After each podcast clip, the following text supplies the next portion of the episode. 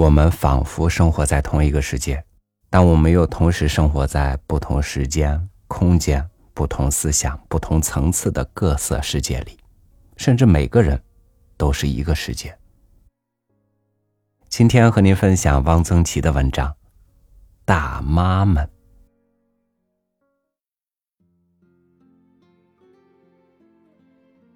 我们楼里的大妈们都活得有滋有味儿，使这座楼。增加了不少生气。徐大妈是徐老头的老伴儿，比徐老头小十几岁，身体挺好，没听说他有什么病，生病也只有伤风感冒，躺两天就好了。他有一根花椒木的拐杖，本色很结实，但是很轻巧，一头有两个叉，像两个小犄角。他并不用它来拄着走路，而是用来扛菜。他每天到铁匠营农贸市场去买菜，装在一个蓝布兜里，把布兜的畔套在拐杖的小犄角上扛着。他买的菜不多，多半是一把韭菜或一把茴香。走到刘家窑桥下，坐在一块石头上，把菜倒出来摘菜，摘韭菜，摘茴香。摘完了，抖落抖落，把菜装进布兜，又用花椒木拐杖扛起来往回走。他很和善，见人也打招呼，笑笑，但是不说话。他用拐杖扛菜，不是为了省劲儿，好像是为了好玩儿。到了家，过不大会儿，就听见他乒乒乓乓的剁菜，剁韭菜，剁茴香。他们家爱吃馅儿。西大妈是河南人，和传达室小秋是同乡，对小秋很关心，很照顾。他最放不下的一件事儿是给小秋张罗个媳妇儿。小秋已经三十五岁，还没有结婚。他给小秋张罗过三个对象，都是河南人。是通过河南老乡关系间接认识的。第一个是西大妈一个村的，事情已经谈妥，这女的已经在小秋床上睡了几个晚上，一天不见了，跟在附近一个小旅馆里住着的几个跑买卖的山西人跑了。第二个在一个饭馆里当服务员，也谈着差不多了。女的说要回家问问哥哥的意见。小秋给她买了很多东西，衣服、料子、鞋、头巾，借了一辆平板三轮，装了半车，登车送她去火车站。不料一去再无音信。第三个，也是在饭馆里当服务员的，长得很好看，高颧骨、大眼睛，身材也很苗条。就要办事儿了，才知道这个女的是个使女。西大妈叹了一口气：“哎，这事儿闹的。”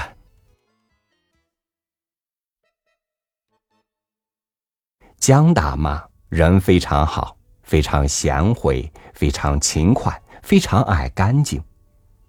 她家里真是一尘不染，她整天不断的擦洗。掸扫，他的衣着也非常干净，非常利索，裤线总是笔直的。他爱穿坎肩儿，铁灰色毛涤纶的，深咖啡色薄呢的，都熨熨帖帖。他很注意穿鞋，鞋的样子都很好。他的脚很秀气，他已经过六十了，近看脸上也有皱纹了。但远远一看，说是四十来岁也说得过去。他还能骑自行车，出去买东西、买菜都是骑车去。看他跨上自行车，一踩脚蹬，哪像是已经有了四岁大的孙子的人呢？他平常也不大出门，老是不停的收拾屋子。他不是不爱理人，有时也和人聊聊天儿。说说这楼里的事儿，但语气很宽厚，不嚼老婆舌头。顾大妈是个胖子，她并不胖的腮帮的肉都往下掉，只是腰围很粗。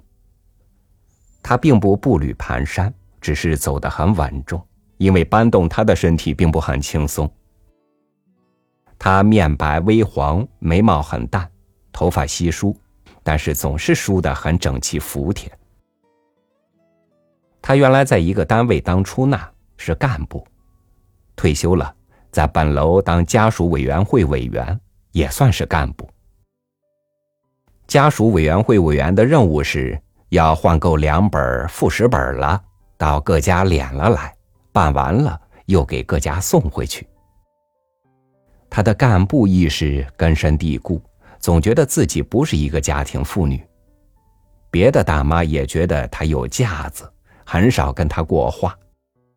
她爱和本楼的退休了的或尚未退休的女干部说话，说她自己的事，说她的儿女在单位很受器重，说她原来的领导很关心她，逢春节都要来看看她。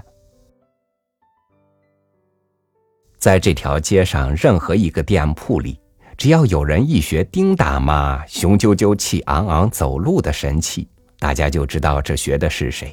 于是都哈哈大笑，一笑笑半天。丁大妈的走路实在是少见，头昂着，胸挺得老高，大踏步前进，两只胳臂前后甩动，走得很快。她头发乌黑，梳得整齐，面色紫褐，发出铜光，脸上的纹路清楚，如同刻出。除了步态。他还有一特别处，他穿的上衣都是大金的，料子是讲究的。夏天派里丝，春秋天平绒，冬天下雪穿羽绒服。羽绒服没有大金的。他为什么爱穿大金上衣？这是习惯。他原是崇明岛的农民，吃过苦，现在苦尽甘来了。他把儿子拉扯大了，儿子儿媳妇都在美国，按期给他寄钱。他现在一个人过，吃穿不愁。他很少自己做饭，都是到粮店买馒头、买烙饼、买面条。他有个外甥女，是个时装模特，常来看她，很漂亮。这外甥女儿楼里很多人都认识。她和外甥女儿上电梯，有人招呼外甥女儿。你来了，我每星期都来。丁大妈说：“来看我，非常得意。”丁大妈活得非常得意，因此她雄赳赳、气昂昂。罗大妈是个高个儿，水蛇腰，她走路也很快，但和丁大妈不一样。丁大妈大踏步。罗大妈步子小，丁大妈前后甩胳膊，罗大妈胳膊在小腹前左右摇。她每天晨练，走很长一段，扭着腰，摇着胳膊。罗大妈没牙，但是乍看看不出来。他的嘴很小，嘴唇很薄。他这个岁数，他也就是五十出头吧，不应该把牙都掉光了。像是牙有病拔掉的，没牙，可是话很多，是个连骗子嘴。乔大妈一头银灰色的卷发，天生的卷，气色很好。他活得兴致勃勃，他起得很早，每天到天坛公园晨练，打一趟太极拳，练一遍鹤翔功。溜一个大弯然后顺便到法华寺菜市场买一提兜菜回来。他爱做饭，做北京吃，蒸素馅包子，炒疙瘩，摇棒子面嘎嘎。他对自己做的饭非常得意。我蒸的包子好吃极了，我炒的疙瘩好吃极了，我摇的嘎嘎好吃极了。他兼长不短去给他的孙子做一顿中午饭。他儿子儿媳妇儿不跟他一起住，单过。儿子儿媳是双职工，中午顾不上给孩子做饭，老让孩子吃方便面，那哪成？他爱养花，阳台上都是花。他从天坛东门买回来一大把芍药骨朵，深紫色的，能开一个月。大妈们常在传达室外面院子里聚在一起闲聊天院子里放着七八张小凳子、小椅子，他们就错错落落的分坐着。所聊的无非是一些家长里短。谁家买了一套组合柜？谁家拉回来一堂沙发？哪儿买的？多少钱买的？他们都打听得很清楚。谁家的孩子上学前班，老不去？逃着呢。谁家两口子吵架又好了，挎着胳膊上游乐园了。乔其沙现在不时兴了，现在兴沙洗。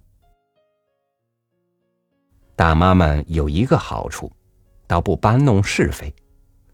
楼里有谁家结婚，大妈们早就在院里等着了。他们看扎着红彩绸的小汽车开进来，看放鞭炮。看新娘子从汽车里走出来，看年轻人往新娘子头发上撒金银色纸屑。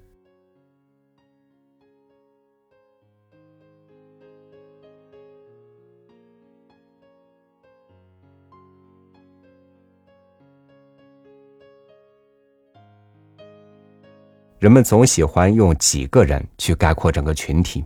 有个家暴的新闻，仿佛全世界的男人都有家暴倾向；有个逼年轻人让座的老人，仿佛全世界的老人都是坏人；有群站篮球场跳舞的大妈们，仿佛所有的篮球场都被他们霸占了。我的概括总结能力总是落后于很多人，所以我只能就某事论某事的去评论某一个具体的现象，而没有意识。去评判参与了某一事件的人所在的群体。这些大妈们就像我们的很多父母辈一样，普通爱折腾，也以他们的方式热爱着生活，爱着我们。感谢您收听我的分享，欢迎您关注微信公众号“三六五读书”，收听更多经典文章。我是朝雨，祝您晚安，明天见。